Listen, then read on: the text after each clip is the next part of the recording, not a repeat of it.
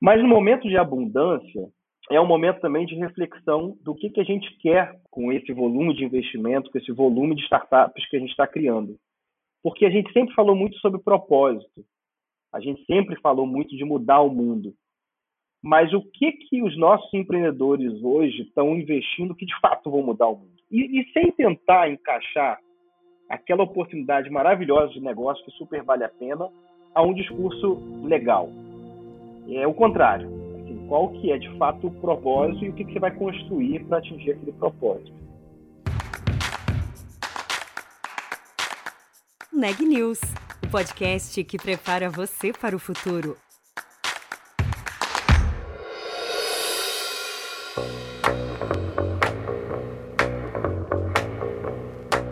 Estamos vivendo tempos de abundância para as startups brasileiras. Em 2021, segundo a plataforma Distrito, elas receberam aportes que somaram nada mais, nada menos do que 9 bilhões e meio de dólares, um volume recorde. No caso do Corporate Venture, os investimentos atingiram o seu ponto máximo no ano passado. Cresceram três vezes e chegaram a 662 milhões de dólares.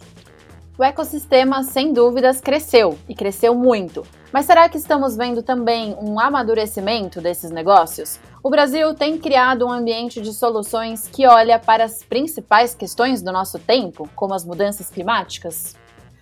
Para Hector Guzmão, CEO e cofundador da fábrica de startups, este ainda é um caminho que as startups brasileiras precisam percorrer. Para isso, elas precisam de suporte e de empresas conectadas com as demandas do nosso futuro. Eu sou a Juliana Calzin. E eu sou a Marisa Dangil. Oi, Hector, um prazer ter você aqui com a gente no Neg News para conversar um pouquinho sobre startups, sobre corporate venture, sobre venture capital né, e sobre tendências aí para 2022. Marisa, muito obrigado pelo convite. Vai ser um prazer conversar com você. A gente está uh, num momento bom para o corporate venture, né? Ele cresceu muito no país. Eu queria saber de você, Hector, com seu conhecimento de startups, por que, que você acha que isso está acontecendo e como que a gente vai ficar em 2022? Você acha que vai ser tão bacana assim, o corporate venture? Eu acho que é um caminho sem volta, Marisa, e isso é reflexo de corporações que começaram uh, os seus processos de inovação aberta há muitos anos, isso não aconteceu da noite para o dia. A fábrica de startups existe no Brasil desde 2017, mas eu é, empreendo desde 2010 e acompanho muito essa jornada. Uh, e você vê algumas uh, companhias se destacando, a própria Magazine Luiza, é, que já começou há mais de 10 anos seu processo uh, de inovação, assim como outras grandes empresas que já iniciaram as suas estratégias há muitos anos. Então, a maturidade que elas foram levadas é, até os tempos de hoje fizeram que elas ficassem muito mais prontas para construírem os seus corporate venture capitals e começarem a fazer investimentos estratégicos é, para acelerar o seu processo de digitalização e de inovação. Uh, é claro que a pandemia uh, acelerou aquelas que ainda não estavam tão maduras, mas que foram pressionadas pelos seus conselhos ou até mesmo pelo mercado para construir o seu braço de investimentos. Algumas delas mesmo na pressa, começaram a fazer de uma forma estruturada, de uma forma estratégica. Claro que outras vão aprender no caminho, mas o, o ponto positivo é que todo mundo, ou pelo menos a maioria, saiu do lugar. Então, a, a, minha, a minha visão é que daqui para frente, de fato, você vai ter cada vez mais investimento das corporações no ecossistema, isso é, mostra que a gente chegou no momento maduro. E aí, é, queria entender assim um pouco na América Latina o que, que você acha que, ou quais startups que têm despertado mais interesse dos investidores. É, a gente viu ali muitas fintechs né, nascerem, algumas crescerem muito. É, essa é a área que você acha que está mais é, em ebulição ou tem outras startups que também estão despertando o interesse dos investidores? É curiosa a pergunta, Juliana, porque é, se a gente olha uh, os últimos investimentos de um SoftBank que a gente está falando, ou de outros fundos de, de first tier ali na América Latina, são segmentos tão distintos que, que é meio difícil a gente de, definir um, né? Então a gente pega desde a da Kavak, que está dentro de um segmento uh, de carros, utilizados, carros usados, venda de carros usados, passando agora pela GUP, que é uma HR Tech, uh, no Descomplica, que é uma EDTech. São segmentos super distintos e isso acho que mostra a, a, o tamanho da demanda e da oportunidade na América Latina de tantos nichos que precisam é, ser digitalizados e inovados. Agora, é claro, acho que tem segmentos é, que têm mais probabilidade de sair uma próxima investida. Eu destacaria aqui que o mundo ele é híbrido, mas a gente ainda precisa construir esse mundo digital. Então, acho que tem muitas soluções é, que vão trazer digitalização para o pequeno varejista. Então, quando a gente vê o ano passado a, a daqui que em nove meses virou um unicórnio, é, isso é um termômetro que existe um varejo que precisa ser, ser digitalizado por completo. Existe muita oportunidade por aí, existe muita liquidez ah, para se investir em startups desse segmento. Não tenha dúvida que quando a gente olha para fintechs, é, existe ainda muita oportunidade. O Open Bank é muito recente. Então a quantidade de oportunidades para se criar com o Open Bank é muito grande. Mas as criptos estão aí. É, a Hashdex soltou uma ETF no final do ano passado, que hoje é o segundo maior da, da Bolsa. É, então, o cripto abriu um mercado gigante. É, então, acho que são nichos, assim como o ISD, assim, ISD é, é uma corrida de longo prazo.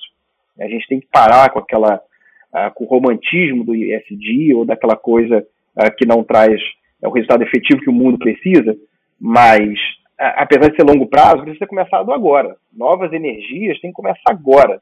Uhum. É, e o Brasil tem um potencial gigantesco para isso.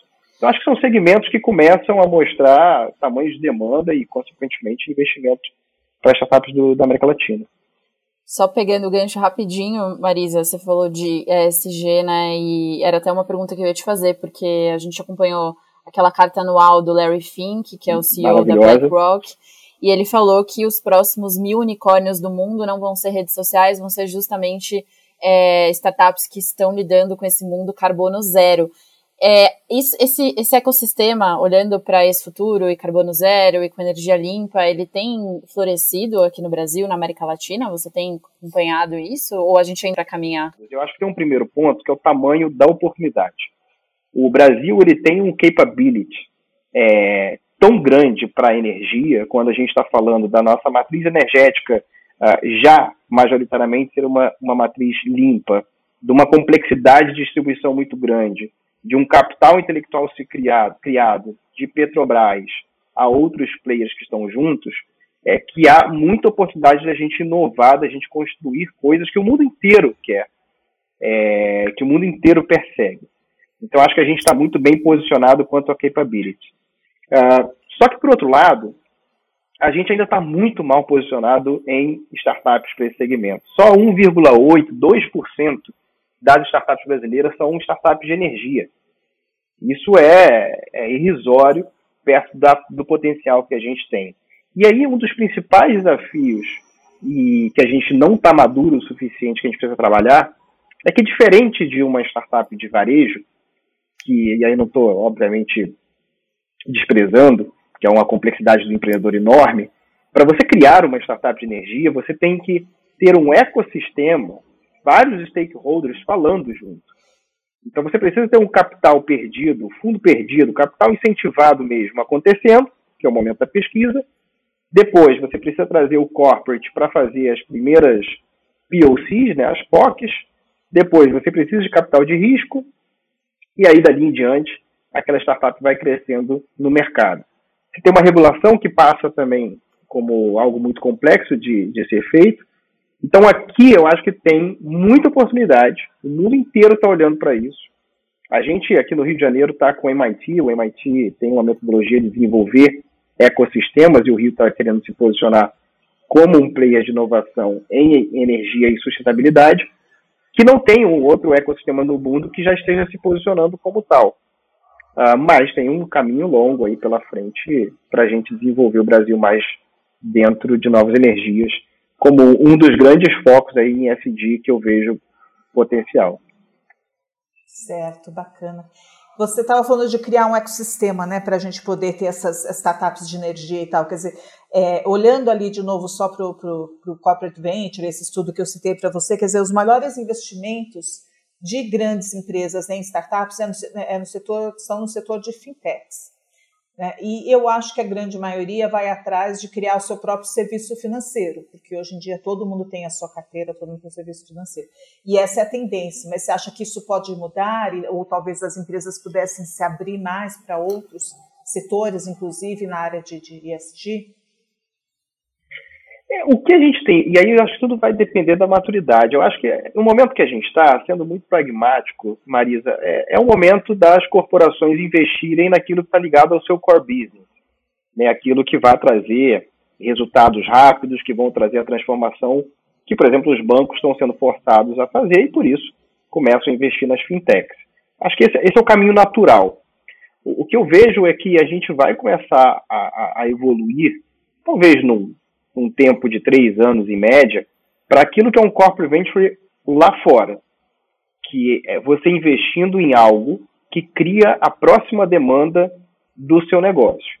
Tem uma empresa de, de chips, por exemplo, que em algum momento ela investiu em um aplicativo uh, de táxi. Não tem absolutamente nada nos prime ao primeiro primeira, primeira visualização aqui uh, a ver com o seu core business. Mas a tese dela era que se esse aplicativo de táxi, na época, isso a gente está falando de quase 10 anos atrás, é, aumentasse a demanda por compra de celulares dos taxistas ou dos usuários, demandaria mais chip dela. É, aí aqui é onde a gente está falando de um corporate venture que começa a desenvolver outras indústrias fora do seu core business. E aí, por que não um banco vai começar a ter investimentos em novas energias, por que não uma siderúrgica vai ter investimento em PropTechs? Mas eu acho que isso faz parte de uma evolução, de uma maturidade natural que a gente ainda não chegou, mas a gente está no caminho. Só para é, é, é, aproveitar esse gancho também, porque eu ia te perguntar exatamente isso. Quer dizer, a gente teve um crescimento em volume de corporate venture, mas houve um amadurecimento, quer dizer, isso que você falou ainda vai levar uns três anos para talvez o corporate venture é mudar o seu modo de pensar, é não simplesmente achar uma a solução que eu preciso, achar a solução que talvez o mundo precise. Fazendo uma, uma crítica construtiva aqui, é, Marisa, que eu acho que essa, essa é a parte boa do, do podcast de vocês, eu acho que é, a gente está fazendo o arroz com feijão. E está tudo bem, tá? Isso não é um problema.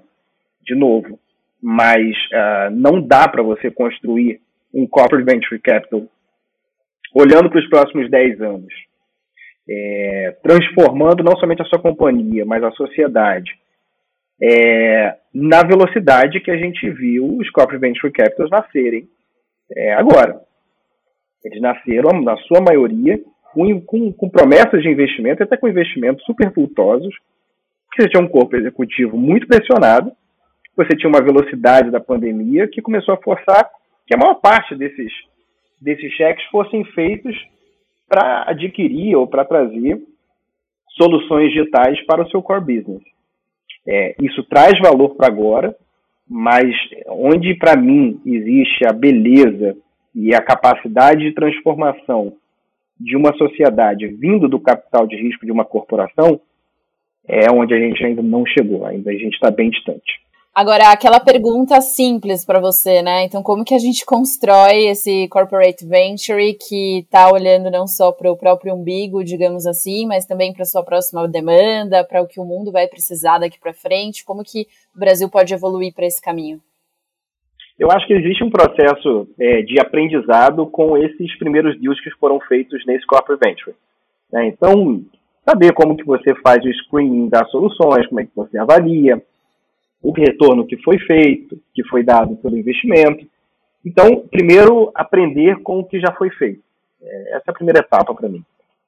Que aí você leva a uma maturidade de entender como você relaciona uma corporação e o seu dinheiro com é, uma, uma tech company.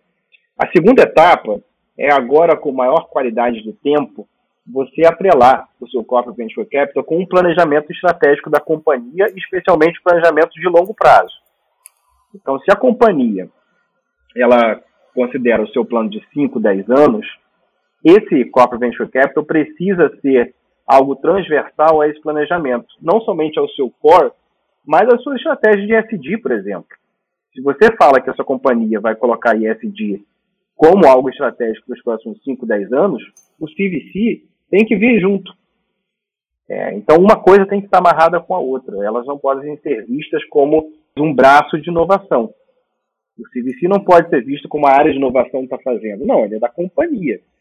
E ela precisa me suportar para incentivar a inovação em toda a minha estrutura estratégica. Seja do meu core, seja das minhas estratégias com a sociedade e quaisquer outras.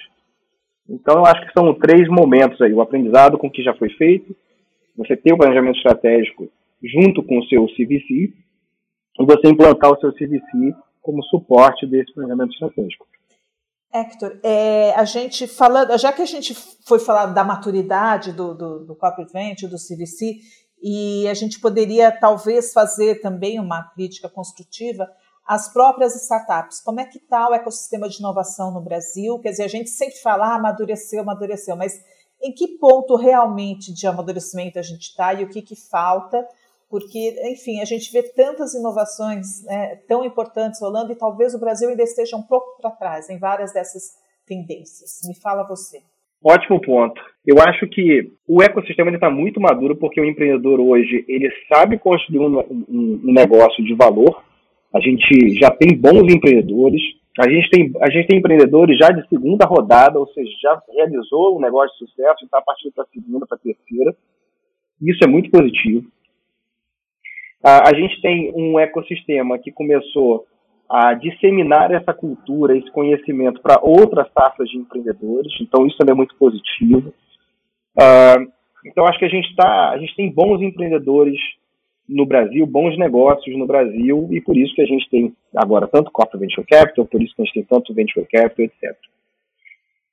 Mas no momento de abundância é um momento também de reflexão do que, que a gente quer com essa com esse volume de investimento, com esse volume de startups que a gente está criando. Porque a gente sempre falou muito sobre propósito, a gente sempre falou muito de mudar o mundo. Mas o que que os nossos empreendedores hoje estão investindo que de fato vão mudar o mundo? E, e sem tentar encaixar aquela oportunidade maravilhosa de negócio que super vale a pena a um discurso legal. É o contrário. Assim, qual que é de fato o propósito e o que, que você vai construir para atingir aquele propósito. E aqui eu tenho um pouco de receio se essa abundância demais fez os nossos empreendedores começarem a deixar isso de segundo plano. E, e, e, eu não quero desqualificar aqui, eu acho que é super ok. Assim, você pode, de fato, aproveitar essa onda de dinheiro e construir o um negócio que for necessário construir. construir. Mas acho que a gente tem que voltar para dentro e falar: como que eu formo mais desenvolvedores, por exemplo, que são pessoas em estado de vulnerabilidade e a gente tem um gap gigantesco em tecnologia? Eu posso fazer isso com qualquer startup que eu criar. Como que eu posso já é, não, e aí são parênteses aqui, eu já vi startup colocando no Use of Proceeds da sua rodada uh, uma parte do dinheiro indo para a estratégia de ESG. Calma, você tem cinco funcionários, você não vai conseguir dinheiro para o seu ISD. Mas você, como fundador, você consegue já começar a moldar uma cultura que saiba o que é diversidade, né, que entenda como que você cria uma cultura saudável dentro da companhia. Esse é um papel de um founder, né, já começar a criar esses alicerces desde o início. Indo mais além, é você de fato construir alguma solução que vá mudar alguma coisa na sociedade que a gente quer. Então aqui eu acho que eu tenho uma uma dúvida de como que a gente está olhando para isso. É, talvez eu esteja vendo mais empreendedores indo numa onda uh, acelerada, porque tem muito capital, porque tem muita demanda, e deixando é, o propósito de mudar a sociedade de fato um pouquinho mais de escanteio, um pouquinho mais no discurso quando, quando você fala nisso, assim, eu, eu acho que tem dois movimentos, né? E talvez a gente possa falar mais disso aqui, mas tem o movimento de você, como empresa, da porta para dentro, ter essa atitude de entender como seu negócio vai ser construído em bases que estão preocupadas com os problemas do mundo, né? Você citou, por exemplo, diversidade. E tem também aquelas empresas que estão criando soluções que estão olhando para esses problemas, né? Acho que talvez sejam dois caminhos sobre esse segundo passo, né? Essas empresas que estão pensando em soluções para o futuro.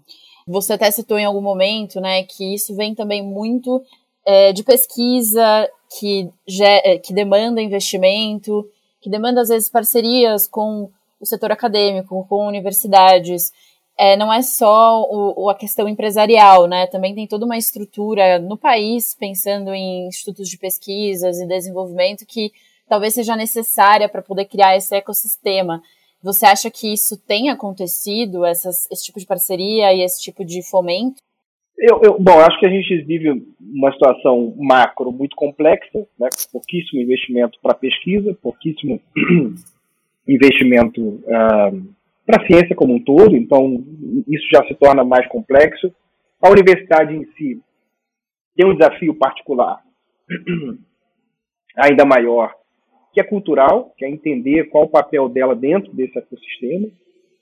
É, então, eu, eu, eu vejo pouca evolução, para te falar a verdade, Juliana. Eu acho que a gente tem, sim, algumas conquistas nos últimos tempos. Então, o marco regulatório das startups é, começou a criar alguns caminhos que a pesquisa pudesse ser mais fomentada e mais conectada com o mundo das startups. Esse é um exemplo.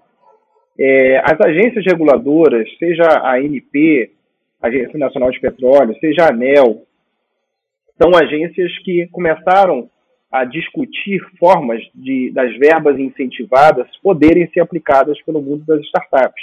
Então, acho que a gente tem algumas conquistas, sim, mas elas ainda não foram, de certa forma, uh, aplicadas na prática para a gente saber que hoje é fácil ou é mais fácil você criar uma startup de energia, por exemplo. É, acho que é um desafio. Agora, eu acho que tem um papel que as corporações ainda precisam se desafiar mais que é até mesmo de uma consumidora. Vou te dar um exemplo. Existem muitas startups hoje de soluções para a saúde mental, é, soluções para conscientização sobre a diversidade, que elas hoje não são visadas, hoje não são é, é, vistas como potencial investimento de venture capital, porque a trajetória delas ainda não está muito clara, tanto em questão de exit, de crescimento etc. Mas se as corporações começarem a ser demandantes, abrirem as portas para esse ecossistema se desenvolver e testar ou escalar dentro das suas corporações, é um bom caminho para que elas se desenvolvam. Eu, eu acho que é, o, o, ecossistema de startup, sem dúvida, ele é um motor de transformação. Só que o empreendedor sozinho, ele não vai. É, é impossível ele ir sozinho. Ele pode ter a vontade que ele for, mas ele acaba morrendo no seu romantismo se o ecossistema não der é, a, a, o suporte necessário. Então, acho que não dá para mexer só um pauzinho. Acho que a gente tem que acelerar o empreendedor para pensar mais e fazer, mas a gente tem que dar o suporte para ele transformar de fato a sociedade. Muito legal. Hector, super obrigada por participar aqui do nosso podcast, do nosso Snack News. Um prazer conversar com você e espero que a gente volte a falar em breve.